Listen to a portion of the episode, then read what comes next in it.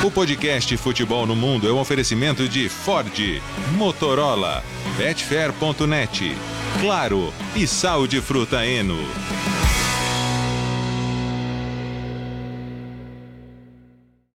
Alô Brasil, olá para você que é fã de esportes, podcast Futebol no Mundo 208 está no ar. E você fã de esportes pode perceber que está ouvindo ou está nos vendo um pouquinho mais tarde, justamente porque resolvemos gravar depois da rodada da Liga Europa e também da Conference League, nessa fase de playoffs, valendo vaga nas oitavas de final, com grandes emoções. Nós vamos falar tudo a partir de agora com Leonardo Bertozzi, com Gustavo Hoffman e também com o Biratan Leal. É, ô, Léo, eu imagino que para você foi o jogo. Você estava em Barcelona e Manchester United. O Gustavo Hoffman, por exemplo, fez uma escolha mundo Hoffman. É. Né? Ele, não, é, não, tem, não tem muito o que discutir. E nós vamos saber o que, que, o, o, que o Bira escolheu. Mas você escolheu e foi escolhido para fazer Barcelona e Manchester, né? Pois é, Alex, é um abraço para você, para o fã de esportes, para os companheiros. Enquanto o Gustavo via Bodo Glint 0, Lech Poznan 0, o mundo inteiro via Barcelona 2, Manchester United 2 no Camp Nou. Mais de 90 mil pessoas no estádio, e sem falar na audiência global desse jogaço, né? Que foi duas vezes final de Champions.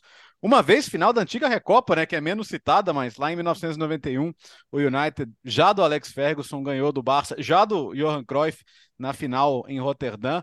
E, ou seja, são times que fizeram três finais continentais, nunca tinham se enfrentado na Liga Europa. E normalmente a, a, a, a, expectativa é a mãe da decepção, né? Porque criar expectativa é você acaba quase sempre se decepcionando. Mas dessa vez não. Eu fui com a expectativa lá no alto e o jogo entregou tudo e mais um pouco, né?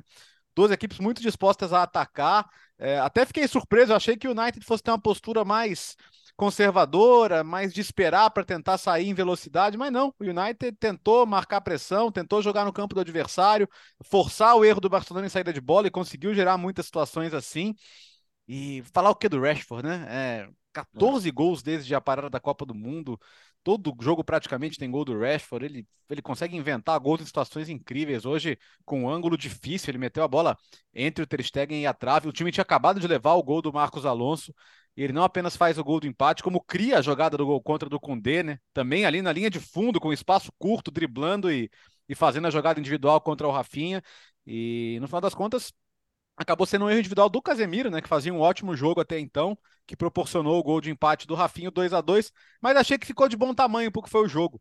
É, o jogo foi tão igual que o jogo foi 18 a 18 em finalizações. Pra você ter uma ideia. Os goleiros, os dois trabalharam muito, os dois times tiveram chance. Os dois, de certa forma, têm ideias muito parecidas, né? O, o Ten Hag bebe na fonte da escola holandesa croifista, e o Barcelona não precisa nem falar de onde bebe a sua fonte também.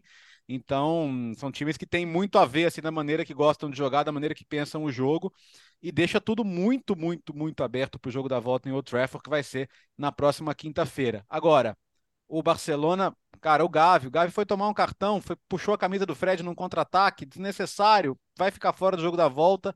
Pedro saiu machucado, quer dizer, o Busquets talvez tenha que recuperar ali correndo para ter condição de jogo, senão o Barcelona vai ter três jogadores meio-campistas fundamentais fora é, eu vejo difícil para o Barcelona se não tiver Gavi e Pedro. Gavi já não vai ter de qualquer maneira.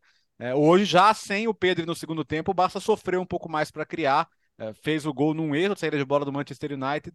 Mas só me dá a sensação de que está tudo muito aberto, tudo muito equilibrado e que vai ser uma pena para a competição perder um dos dois, né? O sorteio tem nessas crueldades, mas faz parte. É, o United acabou ficando em segundo, ficou atrás da Real Sociedade, então não era para estar tá nessa fase agora, podia estar tá numa fase mais avançada, mas não é o caso. E tem essa peculiaridade desse jogo, né? Normalmente você não tem dois dos melhores times do momento na Liga Europa, porque se eles são dois dos melhores times do momento, você imagina que eles vão estar na Champions. Mas um já começou na Liga Europa e o outro não estava ainda no estágio que está hoje quando saiu da Champions, especialmente no aspecto defensivo. Então, bom pro fã do esporte, Alex. Eu já não vejo a hora de chegar quinta-feira porque foi legal demais o jogo. Ansiedade demais. Gustavo Hoffmann também, claro, viu. A, a, viu 2 uh, a 2 o Barcelona e o Manchester United, viu que mais você viu mesmo? É, é o 0 a 0 entre Bodoglint e Lech Poznan, é isso? É, eu não vi Manchester United e Barcelona. Nem vem. Você acha que eu vou. Vocês realmente acham que eu assistiria Sim. Barcelona e Manchester United com Bodoglint e Lech Poznan no mesmo horário? Tá bom. Então é o seguinte, Gustavo, se não tivesse Bodoglint e Lech Poznan, você assistiu o quê? Ajax e União Berlim, por exemplo? Esse foi decepcionante, ah, hein? 0 a 0 Zero, os Não. dois únicos. Os É, dois é, zero a não. zero. É, mas, é, é, mas tinha uma expectativa legal para esse jogo. Sim. E a torcida Não, do Union bom. Berlim fez uma festa na Arena Amsterdã, na Ah, mas Arena não Johan esperava Cruyff. 0x0, não. Eu Eu também não não esperava esperava 0 a 0 e o 0 União Berlim jogou melhor, né? Não, assim, o, o, o Union Berlim, vice-líder da Bundesliga, o Ajax com a saída do Alfred Schroeder e a efetivação do John Heitinga, quatro jogos, quatro vitórias. O, o, jogo em si decepciona, o resultado em si decepciona, porque Sim. eram dois times que chegaram bem. É, eu não vou atropelar o roteiro, então vou deixar para comentar Bodo Glimt Sim. Daqui a zero, pouco- Let Poznan zero, daqui a pouco. Empate absolutamente injusto, mas muito injusto. Mas Meu enfim. Aham. de Barcelona e, e- e Manchester United, é, os- as análises técnicas eu deixo com os companheiros, né? Mas acho que confirmou aquilo que a gente imaginava. O Rashford sendo decisivo, tem sido o melhor jogador do United. Rafinha aproveitando a sua boa fase. né? A gente falou tanto na, na lesão do Dembélé, né, que seria importante para o Rafinha agora com essa sequência de jogos como titular aproveitar, tá aproveitando. Até reclamou da, da, da Ah, ó, saiu pistola, hein? O pessoal É, eu vi o vídeo lá, hein? É. Eu vi o vídeo, ficou pé da vida, mas eu acho que assim, faz parte, faz parte, porque ele ficou pé da vida, mas saiu, não chutou nada, cumprimentou o chave. Aí agora no vestiário toma uma bronca, vai esfriar a cabeça, vai entender que, que não era para tanto, né? Mas enfim, é, e, e fica aberto o confronto para a volta ainda. Do Barcelona, é necessário ressaltar, lembrar, citar o que vem acontecendo com o clube nos últimos dias, porque é um escândalo que acontece no futebol espanhol. É a descoberta de que o Barcelona pagou a uma empresa que pertence a Henriques Negreira entre 2016 e 2018. Henriques Negreira, nesse período, era vice-presidente do Comitê Técnico de Árbitros da Espanha, pagou 1 milhão e 400 mil euros por uma suposta. É, por um suposto. é, é, Consultoria. é que Fala, Consultoria. Consultoria, isso, consultoria de arbitragem. O problema é que você não tem, além da questão ética, já que ele era vice-presidente do Comitê Técnico de Árbitros, você não tem nem as notas que comprovem esse tipo de serviço. Tanto é que a fiscalia do governo espanhol chega no Henriques Negreira por conta de imposto devido, É. desse 1 milhão e 400 mil recebidos. E agora, com o desenrolar do caso, mais notícias estão surgindo. É, inclusive, uh, o Marca e outras publicações agora, nessa noite aqui da Espanha, publicam que foi descoberto um, o Burofax. Lembra do Burofax, do Messi? Opa! Aham. Então, tem agora um Burofax do Henriques Negreira pro Barcelona, Ele fala, ameaçando vou, vou contar catalão. tudo, hein? Ele falou assim, é, vou contar tudo. Exatamente, falou, ó, se não pagarem tudo certinho, vou denunciar todas as irregularidades do clube. Então, assim, é, o Javier Tebas disse que, por conta da lei do esporte na Espanha, o caso já prescreveu, por isso não haveria punições esportivas. Há ainda a possibilidade de multas. A Federação Espanhola segue no caso. Para mim, isso vai apenas crescer. Não dá para falar hoje o que vai acontecer ou o que não vai acontecer com o Barcelona. Me parece muito precoce porque as notícias estão já se acumulando em cima desse escândalo. O Leal viu o Barcelona e Manchester.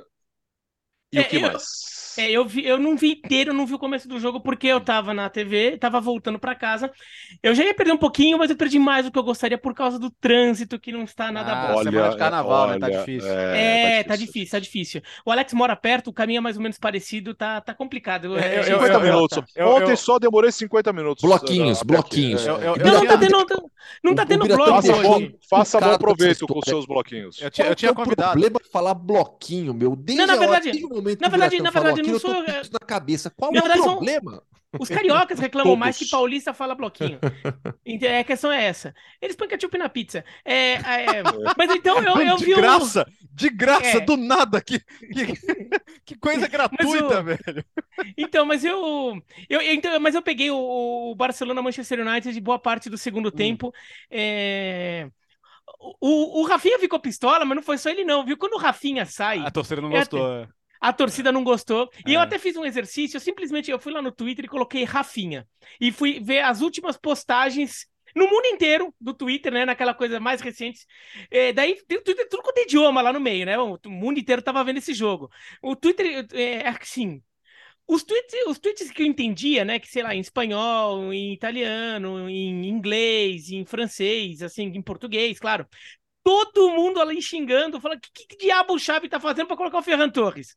Agora que o Rafa, no momento que o Rafinha estava mais quente, e não foi só que o Rafinha fez um bom jogo, ele fez um bom jogo, mas aquele momento em que ele sai era o momento em que ele estava pegando fogo. É. Né? Se fosse jogo de basquete, era aquele momento em que ele fez uma cesta de três e depois deu aquela enterrada sozinho lá que levantou o ginásio inteiro, entendeu? É aquele momento que ele tá pegando fogo e, e que, que o videogame lá, o videogame antigo que fala bum chacalaca quando ele enterrava, e, e, daí ele sai do jogo. Então, de fato, ficou um negócio estranho, mas ele jogou muito, ele tá aproveitando muito bem. E o Dembele, eu, eu ainda vejo como um jogador mais habilidoso e um jogador que chama mais a responsabilidade e é mais decisivo muitas vezes. Mas o Rafinha, eu acho que ele tem uma visão tática melhor. Ele, defensivamente, ele contribui. É, Inclusive, apesar dele ter é, sido driblado pelo, ter sido superado pelo, pelo Rashford no lance do segundo gol, ele tá lá, né? Uhum. Ele tá lá, ele tá lá marcando, ele tá lá na ele Tava jogada. dois contra um em cima dele, é bom destacar, né? Exatamente. Então, o, o Rafinha, ele contribui muito defensivamente e tem sido um jogador decisivo. Tem sido um jogador que aparece no jogo de hoje, um gol dele e uma, e uma assistência. Ainda que o gol tenha sido um pouco sem querer, era para ter sido duas, era para ter sido duas assistências dele, né? Porque o, o, gol dele é um lança, é um passe dele pro, pro Lewandowski, aqui o Lewandowski não acerta e a bola acaba entrando. Mas o normal da jogada seria o Lewandowski acertar, ele teria duas assistências. Sim. Não dá para reclamar da atuação do Rafinha. Agora, foi, acho que o jogo foi o que a gente esperava. Foi o grande. E até por isso a gente, a gente guardou aqui o podcast, né? para fazer Fizemos depois. bem, né? É, porque Muito era o grande. Tal, talvez junto com City e Arsenal, eram os dois grandes jogos deste meio de semana na, no futebol mundial. Então, é, era um jogo que acima louco, de qualquer né? jogo da Champions. É um jogo acima Nada de qualquer de Champions, jogo. né? É, né? É um Nada jogo acima de, de, qualquer um da Champions. Apesar de ter Bayern de Munique e Paris Saint-Germain. Uhum. Mas esse jogo era um jogo com dois times em momento superior. A soma de Paris Saint-Germain e Bayern de Munique entregou. É, foi muito legal. Agora, o Barcelona vai sofrer no segundo, no segundo jogo se o Pedro não puder jogar. É. Porque é, o meio de campo do Barcelona, que assim, é um meio de campo jovem, mas é um meio de campo que segura, segura a, pedre, a, a pedreira. É, é um, é um meio de campo que, que, que carrega a piano, é um meio de campo que aguenta jogo grande com Gavi, com Pedro, com De Jong, aguenta jogo grande e seria muito importante é, contar com, com esse trio e já não vai contar com o Gavi, talvez não, é, também com o Pedrinho no jogo de volta. Então pode fazer muita diferença é, para o jogo de volta. E Bertozzi, só rapidinho, eu falei no ESPN FC de hoje desse ah. United de Barcelona na, na Recopa de 91. Ah, porque esse jogo é meio esquecido, mas ele é bem importante até. Porque a Recopa era mais importante que a Copa da UEFA, era a segunda competição. Sim. Acho que ela tinha uma importância na época maior do que a Liga Europa tem hoje. Até porque às vezes acontecia dos grandes, dos dois melhores times do mundo no momento estarem na Recopa e não na Copa dos Campeões. E foi a primeira ou a segunda temporada dos ingleses depois daqueles cinco anos em que eles ficaram fora de competições da UEFA por causa da tragédia de Primeira, né? 85 a, primeira, a 90. Né? Foi a primeira, é, é, foi 90 é. 91, é, foi Isso. a primeira. Então, o título do Manchester United simbolizou um pouco o retorno da Inglaterra é, a Europa e um retorno forte. E com o time do Alex Ferguson, que ainda com um clube que vinha ainda na fila no, no campeonato inglês, então aquilo ajudou ali. O, a, o time já tinha o Paul Ince, o Dennis é. Irving, é. que alguns jogadores que acabaram fazendo história no Manchester United ao longo da... O Ince nem tanto, porque o Ince saiu, mas acabaram fazendo história no, no, no Manchester é, United. É, é, pessoal, antes da classe de 92, né? Uma, é uma outra é. geração. E, e, o título da FA Cup, que é o de 90, que leva o United para a Recopa, é assim: é, é, nossa, finalmente o Ferguson ganhou um título, né? Porque é, ninguém aguentava mais ele lá. O, foi a segunda final do FE que o Ferguson ganhou de um time espanhol. Né? É. Ele, pelo Aberdeen, tinha ganhado a Recopa do Real Madrid. E, e no gol do Barcelona naquele jogo estava o Carlos Busquets, que é o pai do Sérgio Busquets. Verdade. Agora, sei, só, só, só, rapidinho, Alex, hum. sobre, sobre a questão do escândalo que o Gustavo citou, que eu acho bem relevante a gente falar aqui. Vamos fazer uma mágica? Vamos substituir um nome rapidinho e imaginar a reação das pessoas? Olha, gente, descobriram que a Juventus, entre 16 e 18, pagava o vice-presidente da comissão de arbitragem através da sua empresa. Imagina qual seria a reação das pessoas de uma maneira geral. Então é gravíssimo isso, cara. É gra... eu, eu tava vendo o Laporta falando com uma naturalidade, não, mas é uma coisa que todos fazem. Não, cara, assim, todos muitos clubes pagam, sim, especialistas em arbitragem, ex-árbitros, para instruir os jogadores, dar palestras e, e, e trazer detalhes. Sim, é verdade. É, é, é, integrantes vigentes da comissão de arbitragem, não, cara, isso é antiético, pô. Isso é, é. conflito de interesses, cara. E, e até dá para entender um pouco do. O, o, Laporta até podia, como não vai ter. Em, em princípio, não tem punição esportiva, pelo menos Sim. neste momento. Ainda pode ter, mas é, por, por La Liga, não. Mas saiu reportagem nesta quinta-feira, quer dizer, o, o, escândalo ele estoura já anteontem, mas hoje já saiu uma nova notícia no El País, que também é um, é um jornal de muita credibilidade é, na Espanha, é, de que os pagamentos do Barcelona viriam desde 2001, e daí a soma total seria de 7 milhões de euros. Então já pegaria a gestão do João Gaspar, do, do Laporta, do João Laporta na primeira Sim. passagem dele, e do Sandro Rossell também. Então não seria só coisa do Bartomeu. Né, porque a notícia que veio inicialmente era que é só no período do Bartomeu, de 16 a 18, mas viria desde 2001. E, então é um negócio que cresce. Não muda o fato de que o crime é, para La Liga é uma infração que prescreveu, porque são só três é, três anos. É. Agora, pode ter uma penal, né? punição. Né? Pode ter uma punição via justiça comum, né? A, a, as autoridades espanholas estão investigando o caso. Se chegarem à conclusão de que o Barcelona fraudou é, esportivamente e economicamente, né? Considerando o futebol como uma indústria, né? Como uma atividade econômica, o Barcelona ainda pode ser punido mesmo esportivamente, mas via é, justiça, não via punição comitê disciplinar de La Liga. Quer dizer, dois dos, dois dos, três times que ainda resistem na, fam, na famigerada Superliga estão como treta. bacaninha, viu?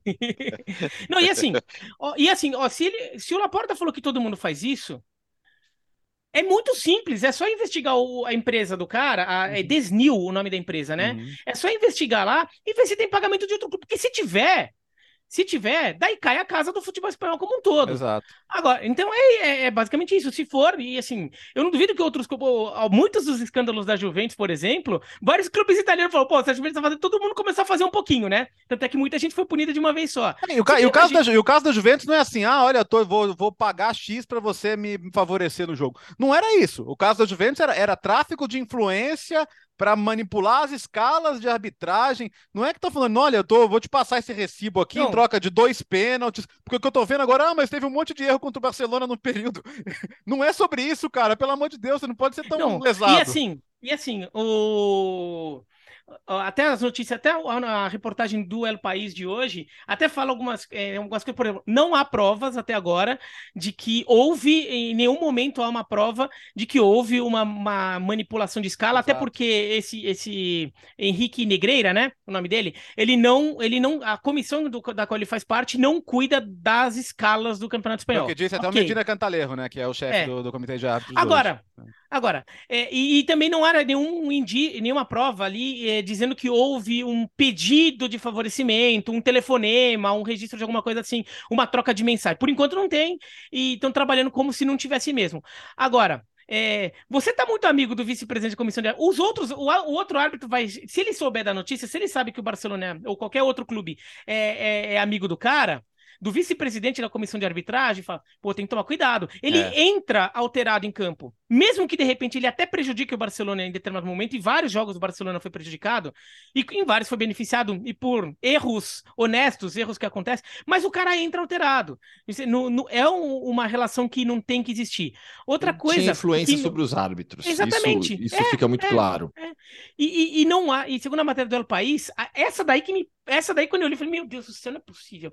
É, não tem nenhuma prova do serviço prestado. O Barcelona Sim. é, não tem, o Barcelona contratou um serviço que é de informação sobre, sobre a, é, o perfil de, dos árbitros. Ah, esse árbitro é mais disciplinador, esse árbitro gosta de marcar mais faltinha, esse árbitro deixa jogo fluir, esse árbitro é, não dá cartão, esse aqui dá cartão por qualquer coisa, esse aqui adora VAR, sei lá, por esse tipo de coisa, né? É, não tem nenhuma prova do, do, relatório que o cara manda. Daí falaram que daí a, a justificativa é porque a, a, consultoria era prestada de forma verbal. verbal. Ok. É, não, é aquilo que eu falei no início, não tem nenhuma nota fiscal que comprove o tipo de serviço prestado. Nada, nada, nada. É assim, é, vamos lá, pensamento meio óbvio. Se você não tem nada para esconder, se não tem nenhum problema, se isso não gera nenhuma situação que te coloque numa situação em um, em um, em uma, de uma maneira duvidosa, não, não, não faz sentido isso. Não faz sentido. Você gastar, pagar tanto por uma consultoria sem nenhuma nota que justifique. Gente, a gente não está falando da quitanda da esquina. Não. E ele disse no é depoimento é dele, né? E aí, ok, o depoimento dele é a versão dele, que, que os pagamentos também tinham como objetivo garantir arbitragens isentas. Você precisa pagar para isso, pô? Não, não, mas assim, se você paga para garantir arbitragem é. isenta, já erra, já, já para mim já, claro. já é. Isso não é tráfico se... de influência? É. Exatamente. Se, se, você paga para ter isento, significa que quem não paga não vai ter isento? É, é, que nem é que, é que nem vai, é que nem quando a máfia que eu, chega lá pro comerciante e, e cobra para ter proteção no comércio. Fala, ó, você me paga para eu proteger para não correr o risco de alguém assaltar você, né? Entendeu? Então, assim, né? agora, Agora, eu, eu ah. vou dar um. Eu, eu dou um, uma coisinha que eu, que, eu, que eu dou um benefício ao Barcelona. Assim, não é benefício da dúvida ao Barcelona, mas assim, eu acho que as autoridades têm que ir a fundo para ver se não tem mais clube fazer, claro. que, que, fazer a mesma coisa. Porque pro cara chegar a estar tá recebendo do Barcelona, ele chegar e ligar o Real Madrid, o Atlético de Madrid, o Valência, ou Sevilha, ou Elche, ou Castelhon, ou sei Até lá quem. o Elche. Não, todo tá mundo. Tá lá embaixo. Qualquer, qualquer um, qualquer um. Múrcia, sei lá, ligar pro cara e falar assim: ó, oh, tem uma galera que me paga aqui, sei lá o que. Você não, você não quer uma consultoria, sei lá o que também?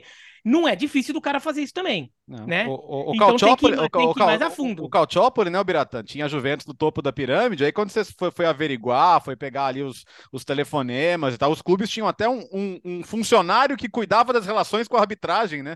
O cara Exatamente. Que, o cara que incriminou o Milan até foi isso na época, né? Porque todo mundo se justificava assim, cara, existe um sistema e eu, eu preciso, no mínimo, me proteger do sistema. Então, é, isso, isso é, é sem dúvida importante ser verificado. Então, quando Nós o Laporta vamos... fala que mais clube hum. fazer isso, eu não duvido, tá? É. Então, eu acho que isso tem que ser investigado. A, a, investigação tem que, tem que ver isso, ver as contas do cara, faz, sei lá, quebra o sigilo, é, não sei, o bancário dele, eu não sei como, como as autoridades poderiam chegar a isso, se, se a investigação tem essa prerrogativa, e ver ali tudo que, todas as relações dele, ver se de repente tem cheque vindo de outros clubes também. Vamos, vamos, nós vamos falar mais disso nos próximos dias, até porque essa história está só começando. Então, Barcelona e Manchester United 2 a 2 decisão semana que vem, quinta-feira que vem no Old Trafford. Estamos resolvidos aqui que gravaremos o episódio ah, quinta-feira depois, né? lógico, né? Claro, né? Sem dúvida. Estamos Se tiver prorrogação, pênalti, a gente espera. Até porque eu vou estar na transmissão, não tem muito Bom, então nessa quinta-feira tivemos Ajax 0, União Berlim 0. União Berlim jogou melhor, Salzburg, no finalzinho, venceu a Roma por 1 a 0 em casa. Shakhtar Donetsk uh, venceu o Rennes por 2 a 1 Bayer Leverkusen 2, Mônaco 3. Duas viradas. O Mônaco fez 1 a 0 tomou a virada. O Leverkusen virou e depois o Mônaco virou no finalzinho. Juventus sofreu e apenas empatou. Abriu o placar, jogou melhor, empatou com o Nantes 1 a 1 O Sevilha venceu o PSV, grande vitória 3 a 0 com uma apresentação primorosa no segundo tempo do Lucas Ocampos. O Sporting sofreu para empatar com o Midtjylland no finalzinho em 1 a 1 Gustavo. O Midtjylland, ele abre o placar aos 29 do segundo tempo. Até pegar o autor do gol, que eu não lembro com muita, cabeça, do Com o esporte pressionando o tempo todo, né? Falha Exato, o Ashur, né? Que já, já é. tinha aprontado na Champions. Olha, o, o, o, Sporting tem que contratar um goleiro, é. né? Ah, é, ele, já, ele, ele já jogou o Sporting para a Liga Europa, né? Com as falhas na Champions e agora. O Ashur fez aos 32 do segundo tempo e o Coates, zagueiro uruguaio veterano, empatou para o Sporting aos 49 também do segundo tempo. É, Sevilha 3, PSV 0. Esse jogo eu trabalhei, né? Então, no, no, segundo horário, eu não tive opção. Eu fui escalado também, assisti, trabalhei e comentei Sevilha 3, PSV 0. É, era uma partida legal, porque são dois times que nós estamos acostumados a ver em Champions League, né? Mas claro, quando o Sevilha vai para a Europa League, automaticamente o encanto acontece, né? Vira, vira Cinderela. E aí é, incrível, é incrível a sintonia que esse clube tem com a Europa League. Primeiro tempo, muito equilibrado, dois times ofensivos, dois times de vocação ofensiva, com seus treinadores também, Ruud van Nistelrooy do lado do, do, do PSV e o Jorge Sampaoli do lado do, do Sevilha, mantendo uma linha de cinco defensores, liberando bastante os seus alas, Jesus Navas pela direita, o, o Acunha pelo lado esquerdo, quatro meio-campistas, Oliver Torres, Brian Hill sendo os mais ofensivos, Jordan com Rakitic e o Enesiri lá na frente. Do outro lado, o PSV é, vindo de uma goleada de 6 a 0 contra o Groningen, com Xavi Simons fazendo uma grande temporada, sendo destaque da equipe. Luke de Jong na referência ofensiva também, ex-sevilista, foi aplaudido pelos torcedores. E o primeiro tempo teve boas chances dos dois lados. PSV até controlando mais o ritmo, com posse de bola, marcação alta, apertando o Sevilha. Mas aí no finalzinho do primeiro tempo, nos últimos minutos, o Sevilha cresce, pressiona e acha o seu gol numa recuperação de bola no campo de ataque, um cruzamento que vem do lado direito e o Enesiri se antecipa na finalização para fazer 1 a 0. Onde que o jogo mudou completamente? No intervalo, porque o São Paulo tira o Brian Hill, perdido no jogo, preso na marcação é, do, do, do, do PSV, que marcava um 4-1-4-1, e coloca o Lucas Ocampos. Em 10 minutos, o Ocampos marca um belíssimo gol com assistência do Oliver Torres e dá um, um, uma assistência de letra para um belo gol do Gudeli, em dos primeiros 10 minutos do segundo tempo. Então, aquele jogo equilibrado, com o PSV bem, apesar de, estar, de, de sair do primeiro tempo perdendo por 1 a 0 em 10 minutos virou um 3 a 0 o PSV se abateu, não conseguiu reagir. O Sevilha controlou até o final, mas também não criou muitas oportunidades para fazer o quarto gol. 3 a 0 e, aí vai agora para Eindhoven com uma classificação bem encaminhada. É, é um caso de amor eterno, Sevilha e, e, e, e Liga Europa. E qual é a curiosidade? Essa história de amor do Sevilha com a Europa League Começa na antiga Copa da UEFA, temporada 2005-2006, na final contra o Middlesbrough, que acontece aonde? Em Eindhoven. Então, quem sabe a campanha da Europa League seja um ponto de virada para o Sevilha na temporada de maneira geral, porque o time começou muito mal, demitiu o técnico Julen Lopetegui, São Paulo chegou, não acertou o time, muito irregular ainda, mas nas últimas rodadas vem somando pontos, hoje é o 12 segundo da tabela, se distanciou da zona de rebaixamento. Ele até tinha dito ah, que a gente não tem como ainda é, falar em prioridade sem ser La Liga por conta da situação na tabela, mas agora com, com o Sevilha se estabilizando ali em La Liga e avançando na Europa League, a gente sabe a relação que esse clube tem com a competição. Fala, Vira. É, eu, eu fiquei acompanhando Juventus e Nantes, é, até porque eu, eu, vou comentar o jogo da Juventus de novo no fim de semana, então fiquei mais em cima do Juventus e Nantes e um pouquinho em cima do grande área, viu, Alex? Mas. Obrigado pela audiência. É, é, fiquei mais do Juventus e Nantes e foi um, é, foi um jogo que não era para ser, né? Não, não era, para ser. Assim, é aquelas coisas. É aquele jogo tá tudo feito para dar errado. Porque a Juventus abre o marcador no, no, no primeiro tempo. É, o jogo, assim, vai. Pro, pro desnível técnico entre Juventus e Nantes, era para esperar a Juventus jogando com mais autoridade, com mais domínio. Ainda assim, a Juventus deu muito azar em várias, vários momentos. Né? O Nantes empata num contra-ataque, num, numa jogada em que o Bremer acaba escorregando, né? E como ele escorrega, ele não consegue é, chegar no Blas, que recebeu a bola é, e acabou fazendo o gol de empate.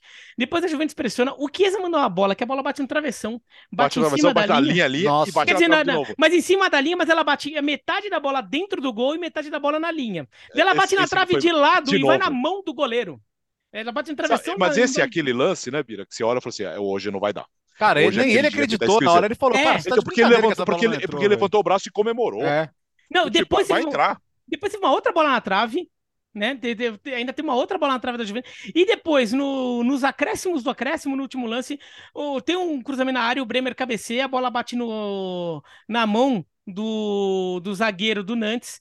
O juiz não percebe nada, o juiz marca escanteio, só que daí o VAR chama, ele vai pro VAR, vê o lance e marca a falta do Bremer falta. por ter se então. apoiado no, no jogador do Nantes. E olha, mas pra posso falar uma coisa pra você? pênalti, viu? Pra mim então, foi bem pênalti eu, aquele lance. Naquele momento era pênalti, mas depois olhando que o jogo teve 10 minutos de acréscimo, porque esse lance é. demorou, né? O árbitro viu, ficou vendo, vendo. Sei não, viu? Acho e, que foi e, falta antes. E, e pro azar do Bremer, né? Porque. Tem uma ele... Renata Coel, gente, que ela não tá aqui. ele ainda escorrega no lance do gol do, do contra-ataque do Nantes, né? E, e, o Bremer não, zagueiraço, mas não voltou legal da pausa da Copa, né? Não, não tem tido atuações ali do seu nível. Mas assim, pela diferença entre os times, acho que a Juventus pode buscar a classificação fora ainda. Ah, pode, é, pode. Tem, tem, tem, tem toda condição para isso. A, e a Liga Europa vira um grande objetivo, porque, salvo uma suspensão pela UEFA que ainda pode vir, se ela não vier, a chance da Juventus estar na Champions é ganhar a Liga Europa, né? Então ela, é. ela vira um objetivo grande do restante da temporada. E, e, não, e também se as contas da Juventus forem aprovadas, que também tem essa questão que a É, Juventus está exato. vendo, é, é- é se, se, é, as contas delas são aprovadas pela UEFA para ela poder se inscrever na, na Liga Europa. De qualquer forma, os clubes franceses chegaram na Liga Europa depois até, é, assim, na Liga, lá na, na Liga, é, é, o pessoal mandou um e-mail ali, falou assim, essa é para você, Gustavo Hoffmann, né? Porque o, o Mônaco venceu o Bayer Leverkusen fora e o Nantes empatou com a Juventus fora. o, o Gustavo que gosta de pegar no pé do- do- dos times não Paris Saint-Germain da Ligue 1, é, na, na Liga Europa não, não tem do que reclamar. Ah, e o Bayer Leverkusen, hein? E valorizar o Shakhtar, né? Vitória contra o Rennes. Aí, contra o Rennes, tá vendo? O Rennes perdeu, pelo menos. Ah, é verdade, o Perdeu pro- Rennes perdeu, o Rennes perdeu o Perdeu Shakhtar. pro Chá, mas aí é, é valorizar o que o Shakhtar vem fazendo, né? Incrível o Alex já a foi pegar um campanha. café, ó. É, é, a- a- incrível a campanha do Shakhtar na, na, na Champions, garantindo o terceiro lugar no grupo, indo para a Europa League, batendo o Rennes, o Rennes de boa temporada na França. É, vamos lembrar, o Shakhtar é um clube que reduziu demais os investimentos, perdeu quase todos os seus estrangeiros, perdeu praticamente, perdeu todos os estrangeiros, na verdade, foi buscar outros reforços, um clube hoje que mantém uma base totalmente ucraniana e vai fazendo bonito com essa vitória por 2 a 1 vai vai decidir a vaga na França. Sem o Mudrik agora, Agora- né, Gustavo? É, Sim, Modric tá lá no, tá jogando Champions, né? sim. Ô, Gustavo, e um destaque para Ajax e União Berlim. Como é bom, como é legal ver o, o União Berlim. Como é legal. Jogou, viu? Jogou para ganhar. Ah, eu imagino, assim, eu, eu não vi o jogo, obviamente, né? Não deu para ver tudo ainda, mas é, o- a, a temporada do União Berlim ela já é histórica. Só o fato de estar a essa altura, a gente está chegando na metade de fevereiro, e a gente olha para a Bundesliga e fala: o União Berlim está brigando pelo título com o Bayern. Olha o tamanho disso. E, e é, e será e é muito provável que tenhamos o União Berlim na próxima Champions League. Então, o União Berlim, aos poucos, vai criando essa casca, ganhando experiência no continente também, para na próxima temporada, quem sabe, fazer bonito na fase de grupos também da Champions. Po- Podemos, antes da Champions, dar um destaquezinho de, de conference, Alex? Então vamos lá, vamos. vamos, vamos, Conf... Não, é- confer- Conference vem depois, hein? É? vamos, muita- aproveitar. É. Ah, vamos no embalo, pô, para não, pra É, não vamos- perder vamos o pro embalo. conference É. agora. Eu Tá, quero que o então, Gustavo, é- eu vou querer ouvir o Gustavo falar mais sobre esse grande Bodo e Lech Poznan aí, que aparentemente foi uma grande injustiça com o Bodão. Foi. Não, Foi? de Conference tem bastante coisa para falar. Não, foi, foi- muito injusto. Foi muito foi- injusto. olha, o que foi justo para mim foi a, derrota do xerife pro, pro Partizan. Foi. Isso foi Que também. jogou. Foi cruel, foi cruel. Eu, eu não bem, é- esse- é, o famoso esse quem jogo- não faz toma, mas. enfim. Esse jogo eu vi só os lances depois, né? O- os melhores momentos, tudo. O, o, o Sheriff estava em cima, em cima Não, não, do perdeu Partizan. um, um caminhão de gols no primeiro tempo. Não, criou várias oportunidades. Esse ti- o Sheriff, ele perdeu o Badi, meio-campista brasileiro, que era o melhor jogador do time. Foi o melhor jogador do time na fase de grupos da da da da, da, da- da- não, o, o, o- não, eu tô, tô misturando com tô misturando com o Garabag, desculpa. Tô misturando com o Garabag. O Garabag perdeu o Badi. O Garabag ganhou do Gent. O Sheriff não, foi. Não, não, é, não, tô louco, não. É isso aí. O Badi saiu do Garabag. É, é, que horas são aí, hein? Ah, Agora Aqui lá são- Tudo já deu bem, meia-noite, né? Tá é, tarde. Não, é, não. é, não tá. É, não, é que eu tô misturando o Garabag com o Sheriff. O Garabag ganhou do Gent por 1x0. Pra mim, o Garabag é favorito nesse confronto com o Gent. Falei sobre isso numa matéria que foi ao ar ontem. E o Garabag perdeu o Badi, que é o meia brasileiro, que foi negociado com o Krasnodar. E mesmo assim, mesmo assim ganhou do Gent por 1x0. Vai decidir a vaga na Bélgica. Esse Sheriff Tiraspol e o Partizan Belgrado. Partizan, no final de semana, lembra que a gente falou segunda-feira, sofreu uma goleada histórica, a segunda maior goleada na história do clube jogando em casa. Tomou 4 a 0 do Miladost Novi Sad. Não tomavam. A maior goleada até então foi. A maior goleada na história um, em, na temporada 75-76 do Campeonato Yugoslavo, 6 a 1 para o Hajduk Split. E estourou uma baita crise durante a semana lá. E agora eles conquistaram esse resultado enorme. O estava em cima, criou várias oportunidades. O Partizan acha o seu gol, tem um jogador expulso e mesmo assim segura 1 a 0 até o final. Assim, tem a decepção do Sheriff pelo que foi o jogo e tem esse enorme resultado para o Partizan em um momento de tanta pressão na temporada sobre o clube de Belgrado. Bodo Glimt e Lech Poznan. Olha só, um, um detalhe que a gente, pouca, a gente dá pouca atenção. Né? O calendário europeu, na maior parte dos casos, nas grandes ligas, é aquilo lá, né? Temporadas 2022, 23, 21, 22. É... Então começa em um ano e termina num outro. Na Escandinávia, nos países nórdicos, com exceção da Dinamarca, todos têm a temporada começando e terminando no mesmo ano. Então a temporada do Campeonato Norueguês vai começar ainda. Só que ele joga a competição continental. Na troca de, de fase de grupos para mata-mata, todo mundo sabe, são 13 inscrições só permitidas de reforços. Só que o Bodo Glint, assim como outros clubes da, da clubes nórdicos, ele passa por uma mudança de temporada. Então, eles não puderam, por exemplo, agora escrever vários jogadores. Porque assim, o elenco mudou, o Solbakken foi para Roma, por exemplo, eles negociaram atleta, só que eles não conseguem. O time da temporada 2023, que vai jogar o Campeonato Norueguês, não foi o time necessariamente que entrou em campo hoje contra o Let Poznan, né, por conta dessa situação. E teve até um caso curioso do que ele é muito bom jogador, o Joel Mivuca. É um jogador de 20 anos só, joga pelo lado direito, atacante, veloz, habilidoso. Ele foi negociado com o Lorient só que ele foi negociado com o Lorient agora e o Lorient automaticamente repassou para o Bodoglimt por empréstimo até o final da temporada. Conta como é, é, é, reforço também. Então, ele mesmo estando inscrito, como ele tem o documento né, de saída e retorno do clube, ele contou como uma das três transferências também.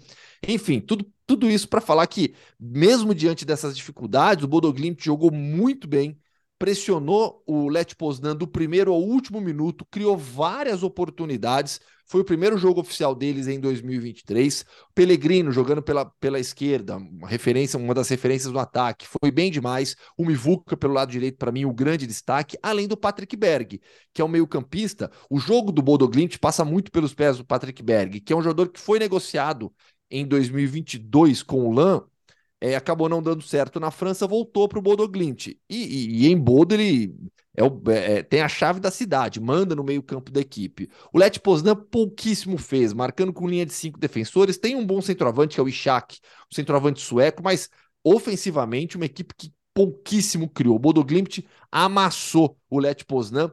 A impressão que eu tive vendo o jogo foi de que, justamente por ser esse primeiro jogo oficial da temporada, fez alguns amistosos, né? faltou aquela sequência para você fazer o gol, para estar tá no tempo da bola, no tempo melhor da jogada, porque o Bodoglimt controlou a partida do início ao fim, dá para se classificar na Polônia ainda. Quero falar um da Fiorentina, rápido. pô. Então, exatamente, 4 a 0 no Braga. Um jogo que todo mundo Golaço imaginava. do Arthur Cabral, hein? É, dois, e dois gols do Arthur, do, do Arthur Cabral que entrou no segundo tempo, né, Léo? O engraçado é que você olha pra Fiorentina na Série A, eles têm uma dificuldade para fazer gol, cara. Desde que o Vlahovic foi embora, mas uma dificuldade, uma dificuldade, mas um sofrimento. E hoje esses caras que todo mundo tá cornetando lá, né, justamente pela falta de gols, eles foram brilhantes, o Jovic e o Arthur Cabral. O gol do Arthur Cabral, o primeiro dele, né, o terceiro da Fiorentina, é uma pintura, né, dá um chapéu, faz um golaço. E ele, a real é que desde o Basel ele, ele regula na conference, né? Ele, ele, ele gosta de jogar a competição, né? O homem é o homem da conference. E mais 4 a 0 fora de casa no Braga. O Braga é um bom time, cara. O Braga não é de hoje que tem rivalizado. Terceiro com... colocado. É, o, é o Braga eliminou o Benfica na, na Taça de é. Portugal semana passada, Sim. venceu o Benfica, na, quebrou a invencibilidade do Benfica no, no portuguesão. O Benfica que tá na, nas é. quartas de final da Champions. Já. é muito inesperado. Assim, claro que teve a expulsão do Tormena e, estava 1 a 0 ainda. Depois o jogo deslanchou a favor da Fiorentina. Mas a Fiorentina na Série A faz uma campanha bem, bem, bem. Não vou nem chamar de medíocre, não. Abaixo de medíocre. Então, acho que de repente dá uma, dá uma embalada aí na Conference, né? A Lazio ganhou também, mas ganhou com um a menos do Cluj, 1 a 0 então, apesar Ela do placar fez 1 a 0 depois da é, expulsão é, depois do Patrick. Da expulsão do Patrick é. Então, é, Não, Roma, teve para fazer mais, é, viu? Se a Roma perdeu na Liga Europa, mas acho também que é um resultado reversível contra o Salzburg, as duas italianas, né? Vamos lembrar que a única campeã da Conference até hoje é uma equipe italiana, Roma, então as duas estão bem encaminhadas aí. E um destaque e... para a EK, Laraka e o Dnipro, Gustavo. O Dnipro 1 a 0 com, o, o Dnipro com o, o o ex-goleiro Fortaleza, o Max Wallace. Isso, fazendo Max grandes, muito. Jogou é. muito hoje. Dnipro 1, por favor. É, é Dnipro 1. Respeitem o defunto. Ele, é, ele, é o goleiro, ele é o goleiro mesmo do, da equipe. Ele foi contratado para essa temporada 2022-23. Campeonato ucraniano ele está rolando, está paralisado agora por conta do, da pausa normal de inverno. Volta agora em março. Campeonato ucraniano. O Max Wallace é o titular do, do Dnipro, vem se destacando na equipe. É, vitória importantíssima do Aika Larnaca, a gente lembrou dessa história, o Aika Larnaca já tinha eliminado o Dnipro nos playoffs é, da, da Europa League, nos playoffs é, preliminares da Europa League e agora encarando de novo de Nipro 1. E eu queria destacar também a vitória do Trabzonspor sobre o Basel, Alex. Que jogo muito bom. Lá e cá então, o tempo todo, né? O bom que o Alex viu todos os é. lances é. possíveis, né? É, teve Trabalhou... chega, uma, chega uma hora que você não, não processa mais, é, quase confunde é, o nome dos times, o placar, tudo. Eu, eu vi o máximo que eu pude agora de gols, de lances dos jogos, mas não deu para ver tudo, obviamente, né? Mas o, o, o que aconteceu nesse jogo aqui, que foi muito legal, o gol foi do Larsen, aos 20 minutos do segundo tempo, vitória importante do Trabzonspor, que é o atual campeão turco, contra o Basel. Foi o primeiro jogo de futebol é, na Turquia depois do terremoto. Então já era uma partida marcada pela comoção. E a torcida do Trabzonspor, ela fez um mosaico na arquibancada lindíssimo, uma belíssima Sim. homenagem aos bombeiros que salvaram hum. tantas vidas na Turquia nesses últimos dias. Então, a torcida do Trabzonspor deu realmente um espetáculo nas arquibancadas com essa homenagem. Foi muito, muito bonito de ver mesmo que o que aconteceu lá em Trabzon, que fica é, é, a, cidade também sentiu o, o, abalo do terremoto, mas nem de perto o que aconteceu em Gaziantep e nas outras cidades super atingidas, mais ao sul, mais ao sudeste da Turquia. Trabzon, é, o, pegando a região do, do epicentro, ela fica bem ao norte, né? então não sofreu grandes estragos. E o Larsen, depois que fez o gol, tirou a bandeira Turquia, beijou, foi na torcida. Momento muito legal. Champions League agora. Champions Já? League. Ah, Conference que é legal. ah, ó, não falamos da Conference. É, você quer derrubar a entrevista? Podemos. E, não, não. E, e, eu todo ingênuo não. aqui, não, vamos dar um destaquezinho da Conference. Que destaquezinho da Conference. O programa, programa mudou de horário por causa da Conference, não por causa de Barcelona e. e... É, só porque você não assistiu. É. não, o. Faltou falar do, da vitória do Ludo Goretz. Ah não, o Garabag eu citei. Você falou, Garabag é eu citei. Garabag, o Garabag chegou a perder é. um pênalti antes também. Sim, sim. Garabag foi, foi, sim. É, o, né? Garabag, o Garabag foi melhor que o Gent é, é, o tempo todo. O Ludogorets ganhou por 1 a 0 do Anderlecht. O Anderlecht não vem bem na temporada belga. Então, assim, imaginando até aqui né, em, em, classificação, assim como para mim o Garabag é favorito no jogo contra o Gent, o Ludogorets já era favorito contra o Anderlecht também. Venceu por 1 a 0 e vai agora para a Bélgica com essa vantagem construída, é, podendo ficar com a classificação. Então, o Ludogorets, que é o clube com, com a maior sequência de títulos na atualidade na, na Europa, são 11 títulos, e o gol foi brasileiro, Thiago, atacante centroavante do Ludogorets. Agora a Champions League na terça, PSG 0, Bayern de Munique 1, Milão Tottenham 0, na quarta-feira Borussia Dortmund Chelsea 0, Bruges 0, Benfica 2, Léo. Bom, quem tivesse esperando um, um, jogo muito bem jogado no Milan e Tottenham não estava vendo os dois times jogarem, né? Então, não. basicamente, tá para o Milan tá ótimo ter vencido, não ter levado gol, né? O Milan estava levando gol de tudo quanto é jeito no, no mês de janeiro. Conseguiu dois jogos seguidos sem sofrer gol. Mérito do Pioli, né? Que não é, não é teimoso, né, viu que o time precisava de ajustes e passou a jogar com três zagueiros, deu espaço para o Thiago, esse Schalke, que é bom zagueiro, foi um dos melhores em campo, fez um jogo de muito destaque, e alguns jogadores que estavam embaixo ali no pós-Copa voltaram a jogar bem, especialmente o Theo Hernandes, Rafael Leão também muito bem, o Tottenham Vou nem colocar tanta culpa nos desfalques, não, né? O, o... Tudo bem que Betancourt faz muita falta, Royberg, mas eu achei até que o Skip e o Sar foram bem. Mas tem algumas coisas no Tottenham. A temporada do som, por exemplo, é difícil de explicar, né? Normalmente você, você vê um som muito bem nesses jogos, ele foi muito apagado. É... Enfim, tá aberto, né? O Milan poderia até ter feito um placar maior. É inacreditável como o De Ketelari não aproveita as chances que tem, né? Não aproveita e Claro que tem a questão da juventude, né, e da expectativa, porque ele é uma grande promessa, mas as coisas não estão dando certo para ele. Enfim, é, eu acho que para o Milan foi importante ter vencido, ponto. Vamos ver o que vai acontecer na volta. E agora o PS, cara, o, o clima tá esquisito no PSG, hein? Muito. Tá esquisito, hein? É, o time já perdeu cinco jogos esse ano, só conseguiu fazer alguma coisa quando o Mbappé entrou no sacrifício até então, assim, quando o Mbappé entrou, o Bayern começou a se preocupar um pouco mais, baixou a linha para marcar atrás. Antes disso, o Bayern estava mandando no jogo, saindo de trás como queria, porque a pressão era ruim, é, abrindo o campo, comando na, na, na, esquerda no primeiro tempo, na direita no segundo. Ele faz o gol do lado direito no segundo. É, acho que até a entrada do Mbappé, o principal lamento para o Bayern é não ter feito mais gols. 1 a 0 ainda, ainda que o PSG tenha tido o gol do Mbappé anulado, ainda me fica com a sensação de um placar estreito. É, eu, eu tô para te dizer que acho que o Gautier depende desse resultado. E é incrível falar isso, porque o começo de trabalho parecia tão promissor, né? Tem gente lá que não vê com maus olhos chamar o Thomas Tuchel de volta. Até porque o problema dele era com o Leonardo, né? O Leonardo não tá mais lá. Então. É, a, a coisa, no, é. coisa no Paris Saint-Germain estão em semana aí de negociação de renovação do contrato é, com o Messi. Veio história ali do, do Neymar no Chelsea. É. É, eu acho que o Paris Saint-Germain está sentindo que a temporada vai embora agora. é, é, vai embora, não, vai ter uma grande chance de ir embora agora. É, porque semana que vem já tem o jogo de volta com o Bayern de Munique. Sim. E, e, e já está ficando esse clima um pouco assim de. e- talvez só esperando acontecer é, se confirmar uma eliminação para começar a, vir uma avalanche de. Claro, as notícias em si não vão, eh, não vão sair porque tem uma questão de mercado mesmo. Mas eles acho, não duvido que internamente eles já comecem a conversar de de repente, porque tem mais dois anos de contrato do Mbappé, né? É. de de repente redesenhar o clube inteiro, ou o departamento de futebol inteiro, montar o time em torno do Mbappé de vez, é, até porque se Messi sair, se Neymar sair, fica até mais fácil você montar o resto do time, porque por mais que eles quisessem montar o time em torno do Mbappé, tendo Messi e Neymar ali, você já tem É. uma parede, né? Agora fica, é, fica muito mais, ficaria muito mais tranquilo.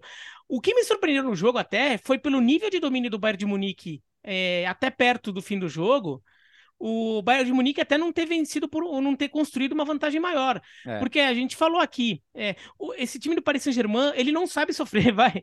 E quando, quando o time adversário tá melhor, tá superando, consegue chegar ao gol. E, e o Bayern de Munique só fez um.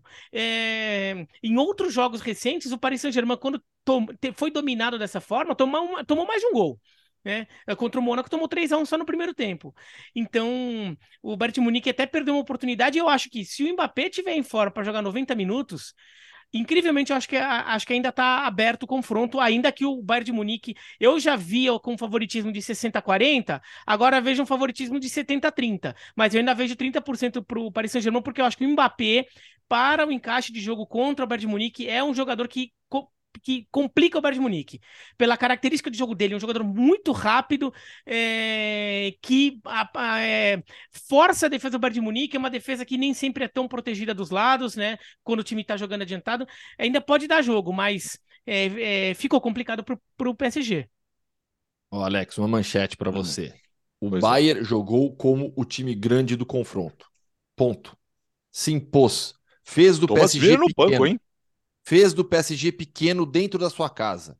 Com Messi, com Neymar, o Bayern mandou no jogo até a entrada do Mbappé, o que mostra o tamanho, a potência, o que é o Mbappé no futebol mundial. É impressionante, foi impressionante como o PSG reagiu e poderia ter um- empatado um jogo que ele deveria ter perdido por pelo menos dois gols. Por pelo menos dois gols. O Bayern desperdiçou a chance nos primeiros 70 minutos de jogo de aumentar a vantagem, porque jogou bem. A saída do João Cancelo no intervalo, que surpreendeu muita gente, deu muito certo com a inversão de lado do Coman, entrada do Alfonso Davis, um time que o tempo todo trabalhou com os três zagueiros, Kimmich à frente, e aí eram seis jogadores de movimentação ofensiva, né? O, o, o, o centroavante, os meio-campistas, os dois jogadores de lado de campo, comando tendo essa inversão que a gente já citou.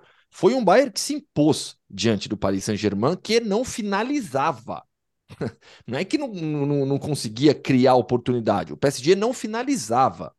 E quando perdia a bola, assim, tem, tem algumas coisas que, em um jogo como esse, diante do que está acontecendo, você viu o PSG perder a bola lá na frente? Zero pressão. Zero, zero. Neymar e Messi dando as costas para a bola, muitas vezes. Não dá, meu. Não dá. Não tem como. Você jogar uma Champions League, oitavas de final contra o Bayern em casa com esse tipo de postura. É, e aí, coletivamente, o time cai junto. Então, assim, o que fez o Mbappé é pra gente é, aplaudir de pé, porque ele conseguiu equilibrar um jogo onde o, o PSG não estava jogando nada, nada. E, fa- e Ele- faz a gente tratar a virada, mesmo com o PSG cheio de problemas coletivos, como algo possível. Claro, Porque claro. ele. Sim, sim. Por mérito dele, por É. incompetência do Bayern de não ter matado o jogo. Aliás, vamos lá. Choupo-Moting eh, eh, fez vários gols já importantes, tem ajudado, Mas. Não, não vou deixar você falar jogo, mal do Choupo-Moting, Ah, não. Ele tá, tá, tá- tá fazendo uma baita temporada boa, pô. Tudo bem, mas, mas nesse jogo Não, não fez o segundo gol. E ele perdeu pelo menos duas oportunidades. E é um jogo grande, é um jogo importante. Né? Por isso que o Bayern está atrás do Harry Kane. É, e, e- e não dá para discutir a diferença de nível de atacante. Então, assim, é, tá aberto para volta. Tá aberto porque do outro lado você tem Messi, em dia inspirado ganha a Copa do Mundo, é, é, é, é, Mbappé, o próprio Neymar. Então, assim, jogo, confronto aberto, mas o favoritismo é do Bayern e, e o que fez na- no Parque dos Príncipes, repito, jogou como o time grande do confronto. E no meio de tudo isso, tivemos só, pelo amor de Deus, só, entre aspas, Arsenal e Manchester City. Temos um novo líder na Premier League, Bira. Teve Real Madrid e Elche também, mas esse ninguém nem fala, né? 4x0, É tranquilo. desnecessário. Acho Se, que- se acho fosse que- 4x0 pro Elche. Ah, então, então só, bem. só, só pra gente não, não, não perder os outros jogos, Alex, é, o Benfica ganhar do Bruges, todo mundo já imaginava e vai ganhar de novo Sim. na volta, né? Mas, cara, como é que o Chelsea contrata, co- gasta um milhão de bilhões de, de- no, no mercado e não, não arruma um cara pra fazer gol? É, pois é. É inacreditável, né? Perdeu pro Dortmund, não tá aberto o confronto ainda, mas o Chelsea chutou 21 vezes, teve 2,20 de expected goals, mas não consegue botar a bola na casinha, né? Isso aí não tem, não tem Graham Potter que dê jeito, viu? Não, e, e daí no. Só o Harry a, Potter, A, né? a- a arrancada do Ai. estagiário, a arrancada do estagiário no, no gol da vitória do Borussia Dortmund é impressionante, né? O, o, ele superando o, o Enzo Fernandes e é, foi, foi um, um golaço, um gol espetacular. Talvez o gol mais bonito da, de- desta semana de Champions League. Agora a Premier League temos. Estagiário, estagiário porque ele é o ADM, né? Sim, sim. Ai. Eu não tinha entendido, tava esperando. Presta atenção, presta atenção. quieto. Sabe, sabe quando você fica quieto, assim, tipo, não entendeu a piada? Não fala nada, fica na sua. É o e na. Premier League. É o é, e, no, e no Emirates deu Manchester City 3x1, Bira. É, e, e- e foi um jogo que é, é complicado que não, não- é muito fácil as pessoas jogarem aquele, aquele clichê de ah, daí vem um jogo grande e o Arsenal perde. O Arsenal já provou que sabe jogar jogo grande, já ganhou É. do Liverpool, ganhou do Manchester United, ganhou do Tottenham fora de casa, né? Então assim, o, o Arsenal provou que, que consegue é, fazer jogo grande. A questão é, jogo contra o Manchester City é jogo grande, mas é um jogo grande, ainda mais um Manchester City que vem embalado como o Manchester City, Manchester City vem, é aquele jogo grande que a margem de erro que você tem é ainda menor. E, a e o Arsenal jogou com uma margem de erro meio grande. Né? Cometeu, cometeu alguns erros fatais. é, um deles até foi perdoado porque foi o pênalti do que seria o segundo gol do Manchester City, ou provavelmente seria o segundo gol, que depois foi cancelado pelo VAR porque o, o Haaland estava um pouquinho adiantado no começo da jogada, mas aquele foi um erro grave também, que, que acabou perdoado.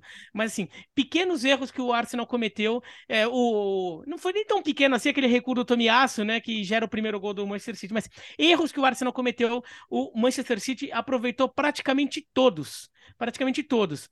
E daí um jogo que era um duelo, que se imaginava que seria um duelo de dois times com escola guardiolista, né? De, de ficar com, com a bola no, no, pé. com- quem ia ganhar esse duelo?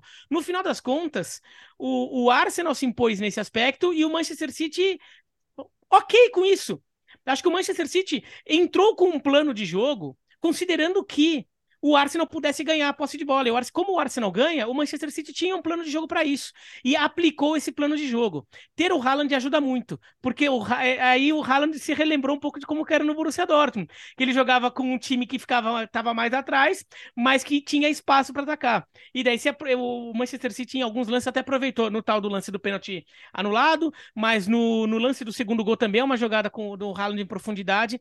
E o 3 a 1 é, até acho que o que ficou sob medida, mas foi um belo jogo. O Arsenal não fez um jogo ruim, mas fez um jogo com falhas. E as falhas que foram punidas de forma muito dura pelo Manchester City. Mas não foi uma partida ruim, não. Por exemplo, o Hoffman falou: ah, o, o Bayern de Munique se impôs como um time grande e o Paris Saint-Germain se apequenou. É, eu não estou falando sobre o tamanho das instituições, estou falando sobre o time em si, tá? Não dá para dizer que o Arsenal ai, ficou com medido do Manchester City e se apequenou diante do, É. do todo-poderoso que vem ganhando tudo. Não, o Arsenal jogou o jogo. É que contra o Manchester City num dia desse é complicado, é complicado. Os caras vão fazer, né? Vão dar um jeito. Agora é assimilar o resultado, assimilar é. a derrota, entender é. que faz parte, você está brigando pelo título, você vai ter mais um confronto direto com o City. É, olhar para a próxima rodada, jogo em Birmingham contra o Aston Villa já é difícil. Somar três pontos contra o Aston Villa, levantar a cabeça e seguir em frente. É, é assim, é, o que o Arsenal precisa fazer isso, é, agora é isso. É, tecnicamente, o Arsenal, pensando na, que cada time vai fazer a sua parte, né? O que o Arsenal precisa é empatar com o Manchester City em Manchester né? É, porque daí ele não, ele se mantém como líder em pontos perdidos. Entendeu? Então assim, a situação não é agora, de fato, tem que tem que esquecer, virar a chavinha, esquecer a derrota pro Everton, esquecer o empate com o Brentford também, que acho que tá pensando um pouquinho. É, e é, assim, é, tá. o, o, se a gente pensar, no, o Arsenal para mim teve uma dificuldade a mais, que foi a ausência do, do Thomas Partey, né, que é um jogador fundamental no meio-campo. Jorginho chegou agora, jogou, não jogou mal, mas acho que muda muito a característica do meio. E acho que talvez seja o momento de dar mais espaço para o Troçar, né? O Martinelli não está no melhor momento dele, o Troçar tem entrado bem nos jogos, acho que pode ser uma tentativa aí do Arteta. E, e, o Guardiola tentou de novo com o Bernardo Silva na lateral esquerda e achei que ele foi, arriscou muito, né? Porque o, o Saka se criou muitas vezes por ali, tanto que ele meio que arruma isso no segundo tempo, né? Quando entra o Akanji na zaga, vai o Ake para o lado esquerdo e ele dá uma controlada melhor. Então, no final das contas, acho que o, o, Guardiola leu algo que ele tentou fazer, não, não funcionou e corrigiu para o segundo tempo e corrigiu bem. Gustavo, e agora? Vamos, vamos para onde? Mais um momento. Estamos na entrevista já? Já, depois de uma hora ó, e meia, sim. Poxa, ó, foi uma entrevista muito, muito legal. Peço para o fã de esportes. É uma entrevista com o, o personagem dessa semana é o Christian Dalbello que foi é jogador do Miladost, Novi Sad, Milodast Gatti, de Novi Sad, que foi, conquistou essa vitória que eu citei agora há pouco contra o Partizan na última rodada do Campeonato Sérvio. O Christian é também um dos brasileiros que deixaram a Ucrânia quando estoura a guerra. E o Christian foi um daqueles personagens, é, ele, o Juninho, aqueles jogadores que tiveram que quase que cruzar o país a pé, fugindo, é, percorrendo é, dias à noite, passando muito frio. E a gente deu muito, muita notícia, né? a gente falou muito sobre tudo o que aconteceu na guerra com os jogadores brasileiros deixando o país, mas tem o pós. Existe o pós-guerra. E o Christian aborda essa questão. Como pós-guerra foi difícil para ele. Papo muito, muito legal. Tenho certeza que o Fã Esportes vai gostar bastante, tanto da parte de futebol como dessa parte mais difícil nessa conversa com o Christian. Vamos, Léo.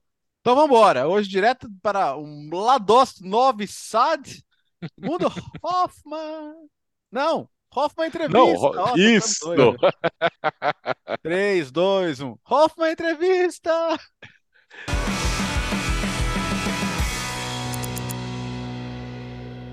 Fã de esportes, serve então para bater um papo com o Christian, velho conhecido já aqui do podcast Futebol no Mundo. Christian, Prazer falar contigo de novo, tudo bem? E aí, Gustavo, tudo bem? Prazer é meu falar com, com vocês aí de novo. Na última segunda-feira, aqui no podcast, eu falei sobre o feito do Miladost Novi Sad, 4 a 0 no Partizan Belgrado, na capital sérvia. E aí eu fui atrás de mais informações. É a segunda maior goleada na história que o Partizan sofre em casa. É, sofreu um 6 a 1 para o Hajduk Split na temporada 75-76. Depois disso, jamais tinha sofrido uma derrota tão pesada como essa, esse 4 a 0. O Estrela Vermelha, só para o esportes ter noção, grande rival do Partizan, tem como melhor resultado na casa do adversário um 3 a 0. Milodas foi lá e fez 4 a 0. Miladoce que vem lutando contra o rebaixamento. O Partizan estava pelo menos na luta pelo título também, agora está 11 pontos atrás do Estrela Vermelha que, que aconteceu para dar tudo certo para vocês nesse, nesse final de semana, esse 4 a 0 Mais uma vez, muito obrigado, Cristiano. Obrigado, obrigado. Uh, cara, foi um, um jogo assim, como é que pode dizer, histórico e também inacreditável, sabe? Porque, certo, nossa equipe tem sete jogadores novos, né? Foi sete contratados, contando comigo, para só para esse fim de, de, de campeonato agora.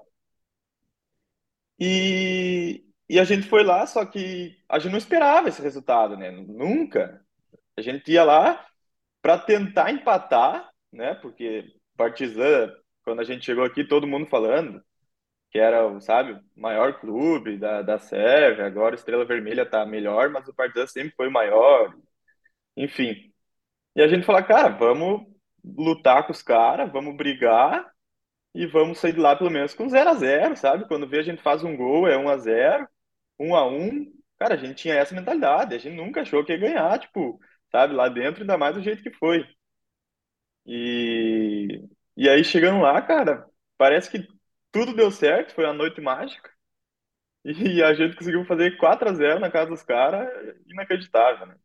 Com 15 minutos, vocês já venciam por 2 a 0 e com um gol seu, você foi autor do segundo gol. Sim, sim, 15 minutos, estava 2 a 0 Aí permaneceu até o, o intervalo, né? Uh, eu fiz o segundo gol, né? O primeiro gol saiu com 4 minutos, acho, se eu não me engano. Que a gente sabia que o, que o time deles ia atacar muito. Então, no contra-ataque, a gente ia ficar de mano com eles, sabe? Ia ficar no mano. Então, era a nossa chance e nossa oportunidade era essa. Então, com 4 minutos, já aconteceu isso, né? Aí eles saíram para ataque, a gente saiu no contra-ataque, de mano. Aí um lateral, assim, cobrado rápido, o nosso ponta direita lá, fez o 1 a 0 aos 4 minutos, e aos 11, aos 11 minutos, eu corri nas costas, assim, da, da defesa, uma bola lançada, zagueiro e goleiro se atrapalharam, falou, é minha, não é minha, e aí acabou que o zagueiro foi tirar e tirou no meu pé, sabe? Aí o goleiro fora do gol, só tirei dele, assim. E aí tive a felicidade, né, de fazer o gol lá. Resultado histórico, realmente, que gerou é uma repercussão bastante negativa do lado de lá, né? Partizan, depois dessa derrota, muito se falou sobre, sobre, sobre, sobre o resultado.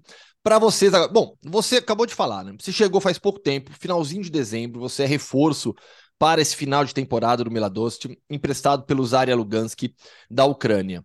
É, pelo que você já viu, pouco tempo de casa, dá para evitar o rebaixamento? Dá para salvar o time?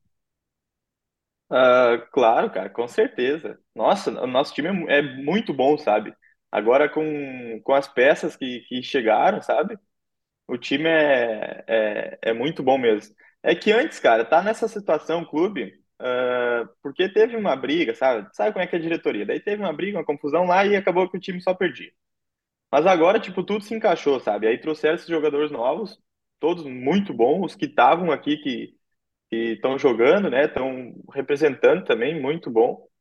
E com certeza vão livrar, livrar o rebaixamento, ainda mais uma vitória como essa, que, que gera uma certa confiança, né?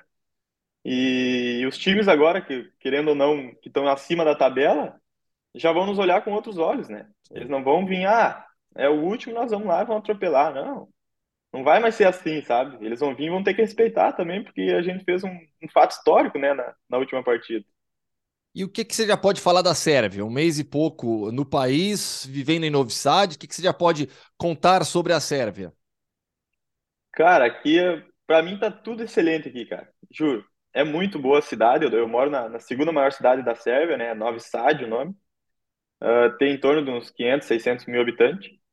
Cara, é tudo lindo, assim, sabe? já fui várias vezes dar uma volta, assim, é tudo muito bonito. O povo, a maioria do povo fala inglês, sabe? Nem que seja um pouquinho, mas eles falam, sabe? Maioria. Então, tu consegue se comunicar de boa e o povo é bem receptivo, sabe? É diferente de quando eu cheguei na Ucrânia, que é um povo mais fechado, sabe?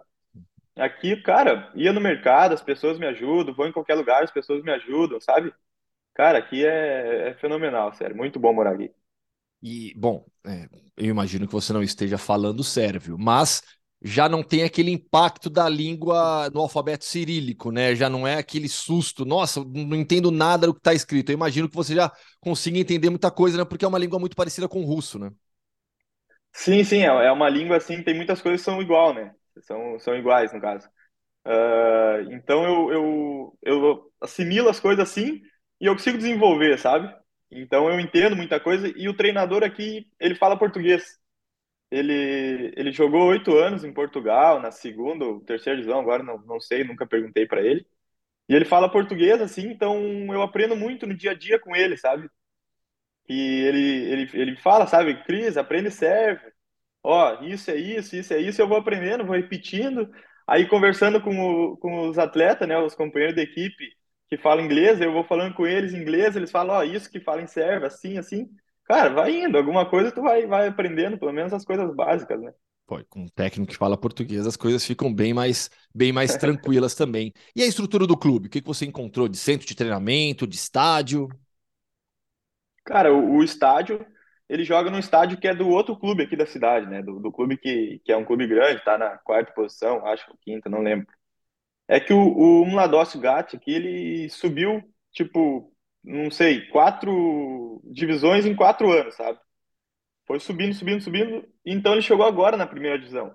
Então ele não tem uma estrutura adequada igual os outros clubes da primeira divisão, sabe? Mas é um clube que eu acredito que tem muito dinheiro e eles têm um projeto, né? Eu falei com o, o, o cara do clube, eles têm um projeto agora de montar um CT, montar... a gente tem um CT pequeno com um campo só, né? Não tem muita coisa, mas tipo, dá para treinar de boa, sabe? Bem, bem tranquilo, mas não é aquela coisa, sabe, estrutura enorme, coisa, mas mas eles têm um projeto muito bom, sabe? Agora para os próximos anos, que é o, o projeto deles é manter na divisão para eles poder concluir esse projeto, né? De, de novo CT, talvez construir um estádio futuramente, não sei. E o seu contrato, empréstimo até o final da temporada e aí depois volta para a Ucrânia? É, eu tenho um contrato aqui, era seis meses, né? Agora falta só quatro, até junho. E essa questão de voltar para a Ucrânia é, é difícil responder, né? Porque eu não sei. Talvez se uma possível uh, acabar a guerra lá, talvez tenha chance de eu voltar, sabe? Porque eu gosto muito de lá mesmo. Fiz amizade com, com, com os jogadores de lá, né?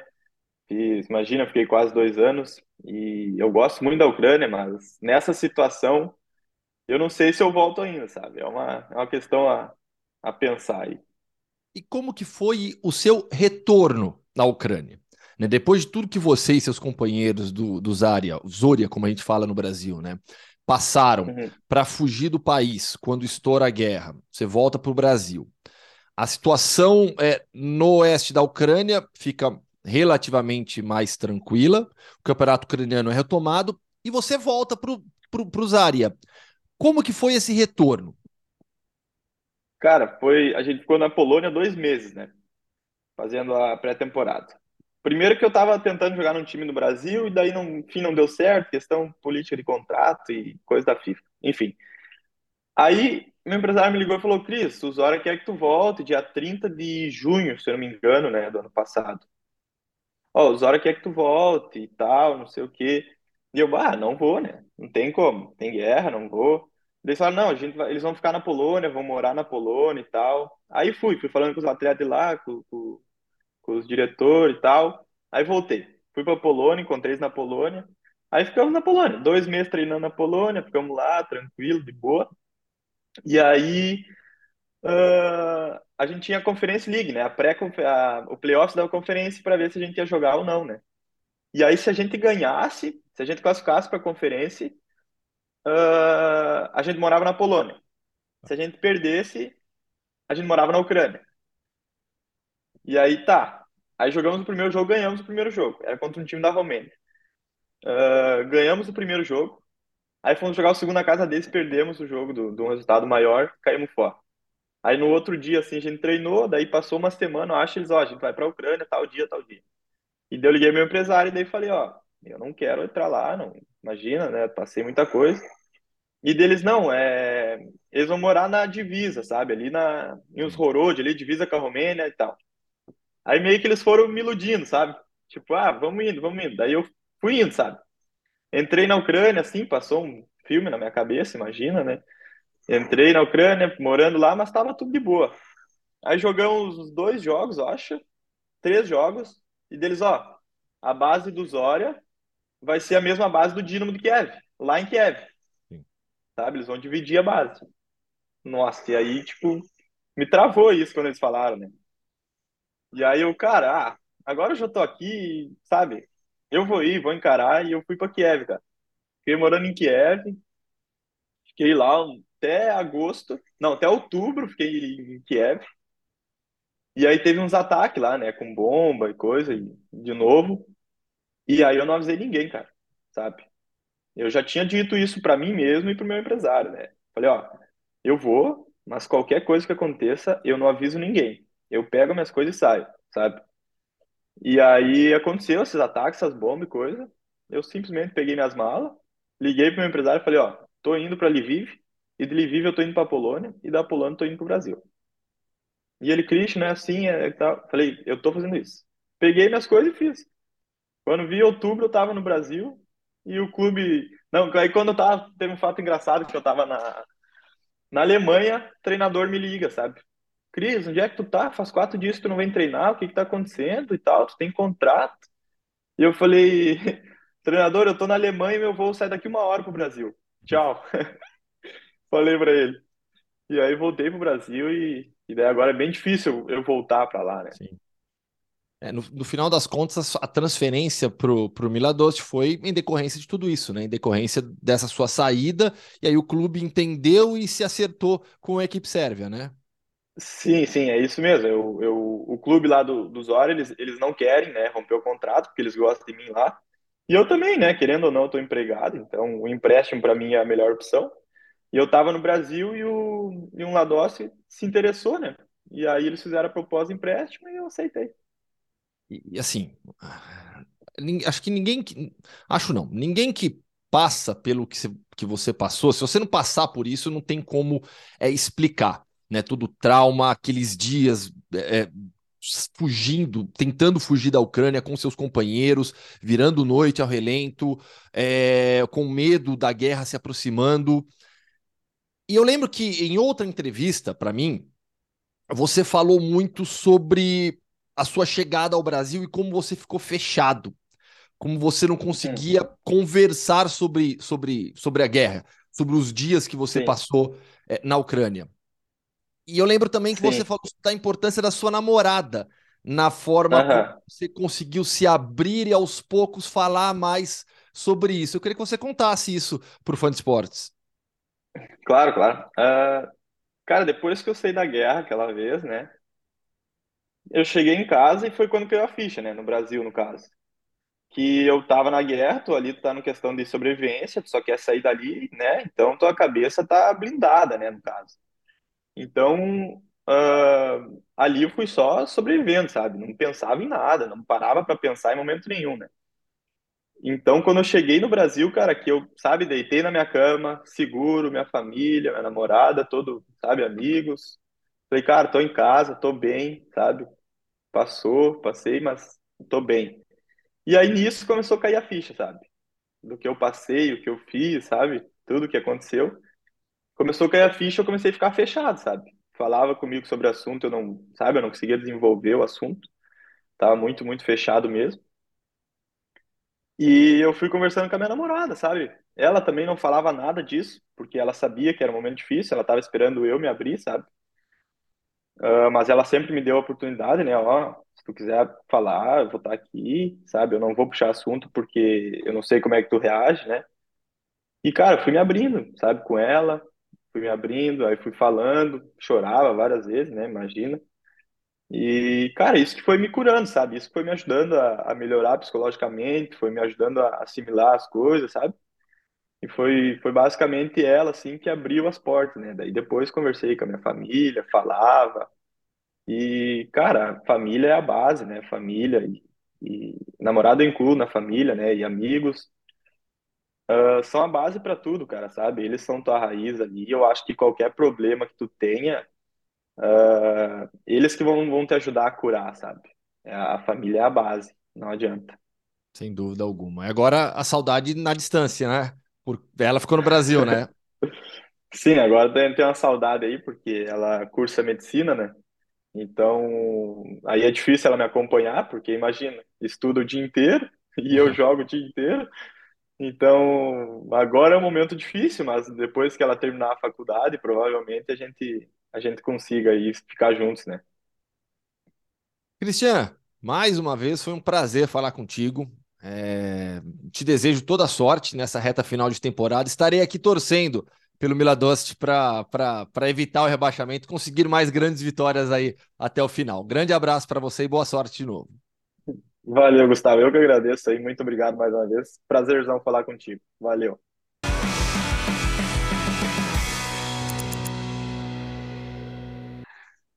Bons papos, é, Gustavo? Sempre bom, né? Não, muito legal. grandes histórias.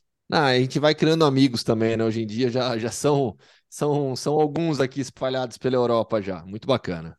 É, é, os momentos que eram do, do, do futebol na televisão, né? Essas entrevistas sim, mais alternativas, sim. né?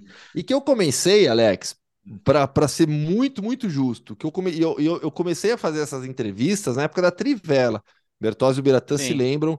Toda semana eu adorava, sempre, eu sempre gostei de, de ouvir e contar essas histórias, né? Dar espaço para o jogador brasileiro espalhado pelo mundo, né? O, o, os dados recentes do CS Football Observatory mantêm o Brasil no topo da lista de, de, de mais jogadores expatriados, né? A, a, última atualização era mais de 1.200, não lembro se mais de 1.300, né? Não tem nenhum país no mundo com mais jogadores é, é, é, atuando fora do seu país do que o Brasil. Né? Então são muitas histórias, muita gente que merece espaço, ídolos em grandes clubes espalhados pelo mundo, jogadores com muita coisa para contar. É isso. Terminou o podcast Futebol no Mundo. Não vai caber o Bertozzi Explica? Ah, é verdade. Roda a vinheta, é verdade. Eu esqueci. Desculpe a nossa tem, falha. Desculpe tem Bertozzi Explica? Um pouco... Tem Bertozzi um Explica porque, pô, hum. novo Mundial de Clubes, é tá verdade. todo mundo querendo entender como é como vai ser esse novo Mundial de Clubes. Vamos ver se Então, por favor. Porque ninguém entendeu ainda direito como é que vai Não. fazer. Vamos ver se o Bertozzi consegue. Mas dá deixa certo, Gustavo. É. Gustavo, por favor. Vamos lá então. Dá deixa certa. Ah. Que deixa? A vinheta. Ah, deixa eu rodar a vinheta então. Vai lá. Vamos lá. Bertozzi explica. Vamos lá. 2025 é o plano da FIFA. O primeiro plano da FIFA era em 21, mas veio a pandemia, o calendário de futebol mundial ficou todo desajustado e os planos foram colocados de lado. Seriam 24 equipes. Agora, 32 é o novo número. Por quê? É como é a Copa do Mundo até hoje e não vai ser mais, né? Você vai juntar 32 equipes, oito grupos de quatro, classificam as duas primeiras de cada grupo e vamos até a semifinal, as final, oitavas, quartas, semifinais, final, no período em que antigamente jogava a Copa das Confederações, né, um ano antes da Copa do Mundo. Esse é o espaço que a FIFA arrumou no calendário que não existe mais Copa das Confederações. É... Distribuição de vagas: 12 para a UEFA, 6 para a Comebol, nossa América do Sul, 4 para a AFC, que é a é Ásia, 4 para a CAF, que é a África, quatro para CONCACAF, América do Norte, Central e Caribe. Uma para a UFC, Oceania e uma para o país sede, aí, sem contar na, na cota de cada continente. 32 ao todo. Como vai ser a definição da vaga para cada continente, sendo que você vai ter o torneio a cada quatro anos? Cada um vai ter que decidir os seus critérios técnicos. Então, vão ser os campeões continentais do período, mas na, na Europa são 12. Então você vai ter como? Vai ter os quatro campeões continentais e oito por ranking. Aqui na, na América do Sul vão ser o quê? Quatro campeões, dois vices. É. Não sei. Quatro anos. É. Quatro anos. Três por ano. Champions, Europa hum. League Conference. Vamos mandar os campeões da Conference para o é, Mundial. Eu acho pô. que eles estão querendo times mais de elite, assim. no, no, no, acho que a FIFA, para vender o torneio, Acho que ela vai querer. acho que ela vai querer mais, mais, mais Real Madrid e menos uh, Karabag, Gustavo. mas eu não duvido, eu não, mas eu não duvidaria a UEFA e, e a, a Comebol. É. Eu não duvidaria a UEFA e a Comebol virem com ideias assim. Por exemplo, ah. seis vagas para a América do Sul seriam os quatro campeões de Libertadores e os quatro campeões de Sul-Americana jogam um mini torneio entre eles para definir as duas vagas restantes é, da América do Sul, alguma coisa assim, até para valorizar. E eu não duvidaria a Europa partir para uma solução dessa. Seria mais prático, até você não teria que criar é, um sistema que alguém poderia reclamar por ser injusto. Se bem que assim, tem clube europeu que talvez até quisesse se livrar de, de uma vaga nesse torneio, porque eles estão bem contra. Eu, se eu fosse o EFA, eu faria os, os os quatro campeões da Champions no período ou menos e, e, e mandaria os, os, melhores coeficientes aí para garantir que você vai ter os melhores representantes possíveis, né? Normalmente são os times até de, é, de, de, os... de, maior nível, né? Você pode mandar os oito finalistas e mais os quatro campeões da Liga Europa. Tá. É, daí não fica tão ruim. É, vamos ver. É, é vai ter tempo para resolver. E vamos ver como a UEFA vai, resolver, vai receber isso também. Porque é, é a FIFA entrando na briga do, do futebol de clubes como evento lucrativo, né? A UEFA Sim. já tem a Champions League, né? A FIFA, ela, ela nunca lucrou com o futebol. De... A gente já discutiu que, como esse Mundial que existe hoje, a, a FIFA mudou o lugar da decisão de terceiro lugar, faltando dois dias para o jogo. Quer dizer, ela não, ela não tem o menor interesse em cuidar bem da competição da maneira que é, porque e ela é uma competição. A Saudita já levou a próxima, né? É, aliás, isso foi ótimo, né? Num, num, dia eles anunciam apoio ao Yankto lá, que se declarou homossexual, e no dia seguinte estão marcando o Mundial para a Arábia Saudita, onde ele provavelmente seria recebido como um criminoso, né? Mas tudo bem. É, isso aí, esperar algum tipo de coerência nisso aí é demais. Não, deixa para lá. Terminou o podcast Futebol no Mundo 208. Agora sim, segunda-feira tem mais. E quinta-feira, de compromisso depois da rodada da, da, da, da, Liga Europa e também da Conferência, né, Aí vai tarde, hein? É isso, hein? Aí vai ah, tarde, ah, vamos, Se tiver prorrogação bom. e pênalti, é tarde para você. Tarde é, pra você. então. Aí, quer substituição? Não, estamos aqui. Não, ah, se quiser, tá, ó, o Zupac tá aqui, o Calçado tá aqui, tá todo mundo à disposição. Estamos aqui para isso, até porque vou estar em alguma transmissão também na volta, né? Já, é, tio, é, era pode ter tá prorrogação e pênalti para você também, ó. É, era para eu estar trabalhando em estádio, né? Mas o Atlético de Madrid não colaborou. Né? Então, pois o Madrid é. ficou sem time.